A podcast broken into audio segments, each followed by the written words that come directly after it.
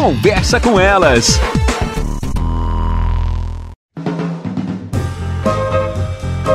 Olá, eu sou Cristiane Finger, jornalista. Ana Paula Lundegren, psicóloga. Estamos começando mais um Conversa com Elas. Um assunto que a gente recorrente fala é sobre as birras das crianças, né?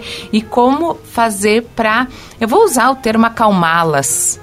Não sei se esse é o, o, termo correto, né? Mas aquela criança que está agitada, que está se jogando no chão, que está chorando, que está brigando, que está esperneando, o pai, a mãe, o adulto que está acompanhando, ele vai precisar ter um pouco de calma para acalmar essa criança que está fazendo essa birra, tá com esse descontentamento da vida, né, Ana?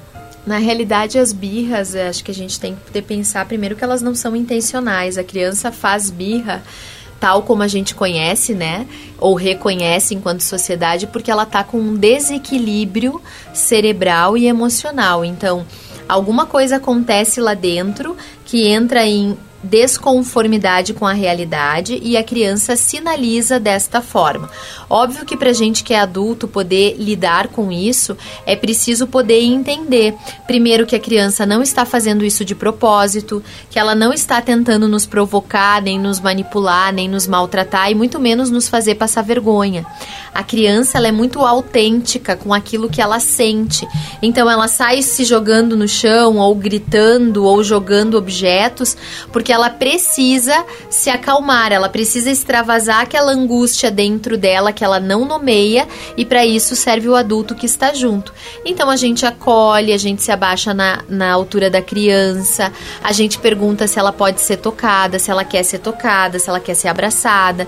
Senão a gente se coloca ali ao lado e diz que quando ela quiser nós estaremos ali e nós vamos aguardando aquilo passar, porque provavelmente tem ali uma necessidade que a criança não consegue decodificar, que pode ser fome, que pode ser sono, que pode ser cansaço, que pode ser frustração e pode ser até uma negativa que nós tenhamos dado para ela acerca de alguma coisa que ela pediu e ela não conseguiu dar conta daquilo naquele momento.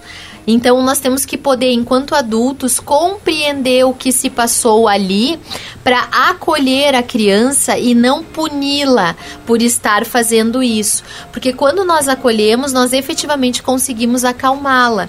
E quando nós nos estressamos, nós ficamos muito é, inconformados com aquilo, normalmente a gente, em vez de acalmar, incrementa a ansiedade. É aquele momento que a gente vê das crianças gritando a pleno pulmão tudo que dá ou jogando até aquilo que não tinha na mão. Nosso programa chega ao fim. Até mais, pessoal. Você ouviu na Jovem Pan Serra Gaúcha? Conversa com elas.